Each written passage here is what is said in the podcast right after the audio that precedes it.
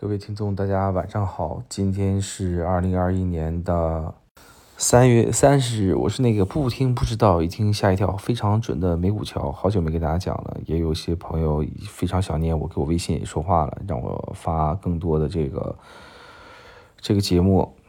然后呢，今天呢有几个板块吧，跟大家一起聊。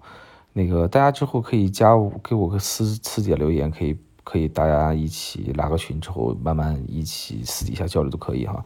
今天这个首先呢，要快速、快速、快速，先把这个今天大的局势黄金说一下。今天黄金有一个在之前有个阻力位在一千七百二左右，有个阻力位。之前是之上一年上一次应该是用日线看，应该是最低点是今年最低点的一千七百。七十六一一千六百七十六，一直跌下来了。跌下来之后，今天还没突破，今天突破了是另外一个点，是一千六百八十五这个点。然后呢，还没往下走。之后呢，最低点应该是一千六百七十九左右。然后很多朋友问我，到底会不会再下降啊？会不会再跌？这个说不好。下一个阻力阻力位的话，基本上是在一千七百七一千六百七十六附近，大家可以啊。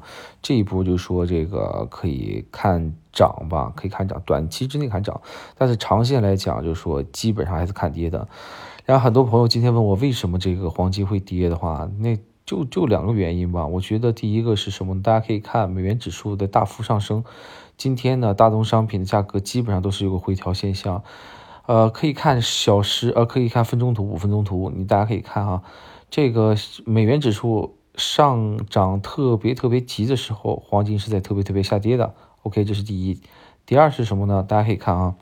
这两天一直讲那个什么韩国那个 Bill 什么什么，应该是这个 Bill 黄还是什么的，那个爆仓基金，很多人说那个这媒体又开始胡说八道了，开始就说一百多亿美金拿杠杆用两个亿做，后来做一百五十亿美金的一个赔款额，完了大家开始吵哇，这不行了，下一个雷曼兄弟会出现吗？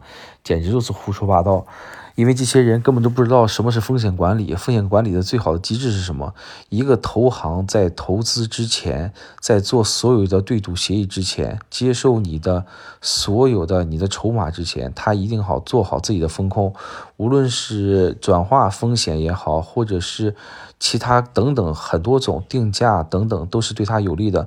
在你们大家咱们知道之前，他已经把这个风险化解了。这就是为什么那天。应该是上周四周五晚上，一个百度和唯品会一个大幅跌幅之后，然后呢，在短期之内还有腾讯音乐马上就跳转回来，有个百分之二十十几到百分之二十的一个跌幅，然后最低百度应该是一百七十几，网上传的那个假的那个图片，那个图片百分之九十九是假的，是别人做的。任何投行之间的传话不可能一个短信会直接发来发去接来接去，这是第一。OK，第二是让你们看到的只是告诉你们某个点，大家可以看那个时间点特别巧，一个是美国东部时间七点半，一个是美国东部时间的八点半。